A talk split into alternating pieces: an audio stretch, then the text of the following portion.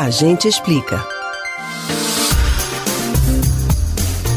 Os estudos mostram que o novo coronavírus é bastante resistente e pode sobreviver em determinados materiais por 24 horas, 3 ou até 5 dias. Por isso que fazer a limpeza correta da casa, das roupas e até do sapato que você usa para sair de casa é tão importante.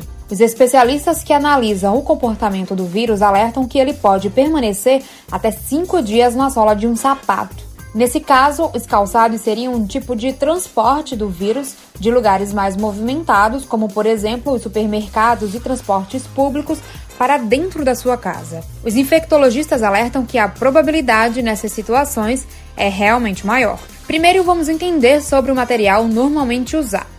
As solas são geralmente produzidas com materiais sintéticos e duráveis, como a borracha, couro revestidos com plásticos, o que significa que não permitem a passagem de ar, líquido ou umidade. Já a parte superior de um sapato, como os cadastros, pode se tornar um terreno fértil para bactérias, fungos e vírus e gotículas respiratórias que são transportadas no ar. O vírus pode sobreviver por até 5 dias ou mais em superfícies sintéticas, e os sapatos feitos com plástico também podem manter o coronavírus ativo por alguns dias. As pessoas que não estão trabalhando em casa e continuam se deslocando, e mesmo aquelas que estão no home office, mas precisam sair para o supermercado, por exemplo, devem retirar os sapatos e deixá-los do lado de fora quando voltam para casa. Não importa o material do calçado.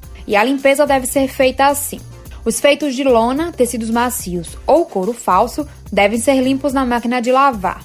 Já os sapatos de couro ou botas para trabalho devem ser limpos à mão com desinfetantes. É importante limpar também os ambientes da casa para evitar a contaminação e proteger a sua família. Você pode ouvir novamente o conteúdo do Agente Explica no site da Rádio Jornal ou nos principais aplicativos de podcasts, Spotify, Google e Apple Podcasts. Camila Brandão para o Rádio Livre.